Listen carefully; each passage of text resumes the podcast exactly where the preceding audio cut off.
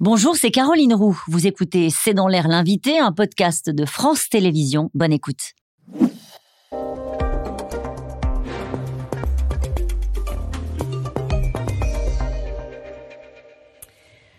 Bonsoir à toutes et à tous, bienvenue dans C'est dans l'air. Mon invité ce soir est Marc Toiti. Bonsoir. Vous êtes économiste, président du cabinet AC Défi, vous êtes auteur de Reset 2, bienvenue dans le monde d'après et vous êtes l'un des, des rares économistes a alerté sur la crise bancaire. C'est vrai, quand on fait la liste, Silvergate, Silicon Valley Bank, Crédit Suisse, Deutsche Bank, alors pas, ils ne sont pas tous allés au tapis, on va rentrer dans le détail, mais quand même, et la question qu'on peut se poser euh, ce soir, c'est est-ce que la menace d'une crise systémique pèse sur le système bancaire mondial. Qu'est-ce qui est en train de se passer? Alors, on est dans une crise bancaire malheureusement tout à fait logique et qui n'est que la conséquence des erreurs des dirigeants depuis plusieurs années. Je refais rapidement un petit flashback. En fait, tout a commencé avec ce fameux coronavirus où, ben, justement, pour faire face à cette pandémie, puis surtout au, blocage des économies, eh bien, les États ont augmenté leur dette publique et les banques centrales ont financé cette dette publique. Mmh. Ce qu'on appelle la planche à billets. C'est-à-dire que globalement, on a émis de la monnaie comme ça artificiellement et donc le danger c'est que cette planche à billets excessive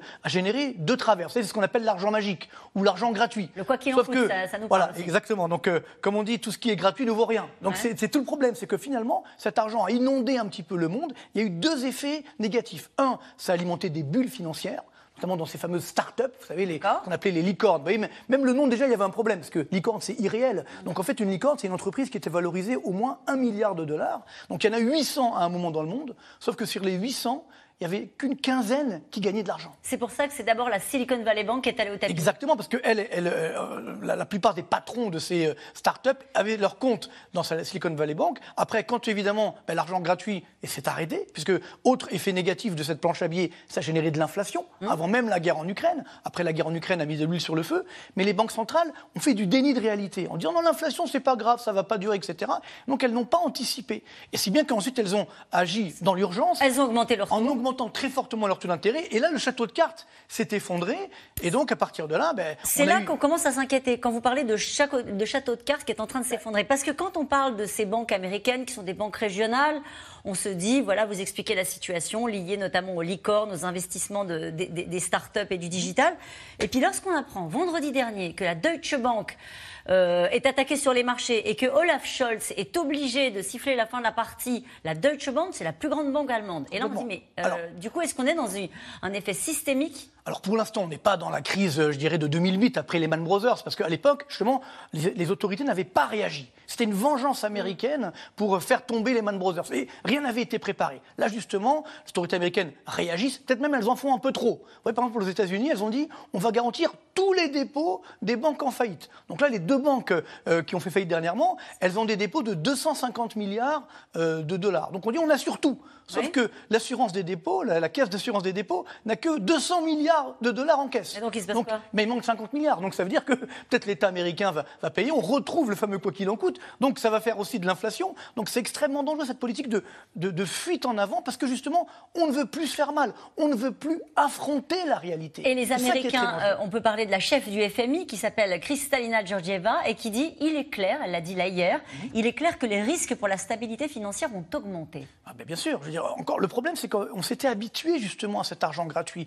Beaucoup moi je me souviens, j'ai souvent alerté le ministre de l'économie français en disant faites attention, il faut arrêter d'augmenter la dette publique. Et vous disiez quoi euh, Qu'à soit lui et puis l'ensemble des économistes français qui étaient là aux réunions à Bercy, mais non, arrêtez avec votre dette publique, c'est pas grave, on peut continuer d'augmenter, c'est la Banque Centrale Européenne qui finance, les taux d'intérêt n'augmenteront jamais, me disait-il. Vous vous rendez compte? Voilà où on en est aujourd'hui. Tout ça parce qu'on a eu ce déni de réalité qui est extrêmement dangereux. Alors, il ne faut pas paniquer non plus. Pour l'instant, il n'y a pas de risque de, faillite bancaire en France, etc. Alors justement, je voudrais qu'on entende le, le, gouverneur de la Banque euh, de France, euh, euh, François Villeroy de Gallo, parce que vous parliez de Bruno Le Maire. Bruno Le Maire, il a appelé au calme les investisseurs. il a dit. Il faut, rester calme, mais il faut être réaliste aussi. Il n'y a pas de, de risque pour les banques françaises. On écoute François Villeroy de Gallo aucun de ces problèmes, je crois qu'il faut le souligner, ne concerne les banques françaises. Hein.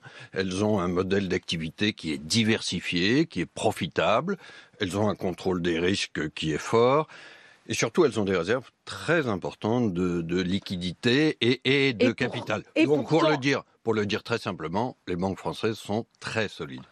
Tout va bien. Tout va bien dans le meilleur des mondes, j'ai envie de dire. C'est Candide de Voltaire. Non, mais faut être, faut être, encore une fois, je pense qu'il n'y a pas de risque de faillite bancaire aujourd'hui. Mais néanmoins, vous savez, les marchés financiers, les banques, c'est la confiance. Tout est basé sur la confiance, sur la crédibilité. Tout à l'heure, vous parliez de Deutsche Bank ou de Crédit Suisse. Ça fait des années que ces deux banques ont des difficultés, mais on met les pertes sous le tapis en permanence. Là, effectivement, quand une faillite arrive, alors là, on regarde de plus près. On dit, tiens, qu'est-ce qui se passe? Elles avaient mauvaise réputation? Mauvaise réputation, elles ont fait des malversations, il y a eu des pertes également, des mauvais investissements qui ont été faits. Donc, c'est normal qu'il y ait une sanction. Et c'est vrai qu'encore une fois, cet argent magique, on a inondé un peu tout le monde. Et il n'y a aucune vu la banque française qui a mauvaise réputation? Alors ben là, par exemple, aujourd'hui, c'est sûr que ben, euh, quand on regarde l'évolution boursière, celle qui chute, le plus, c'est Société Générale. Pourquoi? Hein ben, Parce que là aussi, bon, on sait très bien que BNP Paribas, c'est la plus grosse banque euh, française, voire européenne. Il y a 3 000 milliards d'euros d'actifs. Donc elle est solide. Ce qu'on appelle en anglais le too big to fail. C'est-à-dire, on ne la laissera pas faire faillite.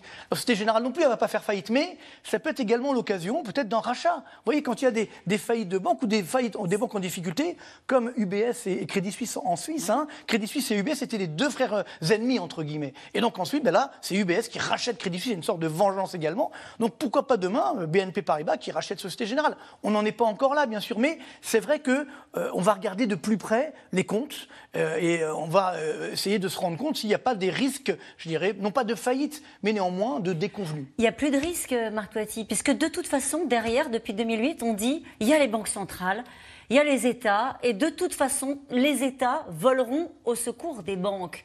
Euh, donc, au fond, les épargnants français, américains, allemands peuvent dormir tranquilles. Ben, c'est tout le problème. C'est le discours que j'avais tenu en 2008, quand il y a eu la crise justement de 2008. J'avais dit, il ne faut pas trop paniquer parce que les États vont être là. À l'époque, on avait très peu de dette publique. Là, aujourd'hui, on a une dette publique énorme. On, on est quasiment. plus sauver une banque? Ben, On pourra, mais ça va être compliqué d'en sauver plusieurs. C'est ça que le, problème, c'est que s'il y a une banque, ok, ça va aller. S'il y a plusieurs, et puis derrière, n'oublions pas qu'il y a aussi les États qui sont en danger, qui se sont surendettés et qui se sont dit, ben, comme c'est financé par la Banque centrale européenne, puis si on prend les pays européens, il n'y a pas de problème. Sauf que maintenant, attention, ben, on ne peut plus continuer. Cette planche à billets s'est arrêtée parce que ça a fait de l'inflation, encore une fois. Alors justement, vous parlez de l'inflation. Est-ce que les banques centrales qui ont choisi d'augmenter leur taux euh, ont raison euh, Parce que l'inflation, ça heurte euh, ben, naturellement le, portefeuille des gens qui vous regardent ah, ce soir et, partout en Europe et partout aux États-Unis? Là aussi, on a eu un déni de réalité. Moi, j'ai annoncé dès 2021 que l'inflation allait augmenter. Et on me riait au nez, y compris à la Banque centrale européenne. Mais non, rappelez-vous, il n'y aura pas d'inflation, tout va bien. Madame Lagarde disait, a dit il y a quelques, quelques mois, l'inflation vient de nulle part.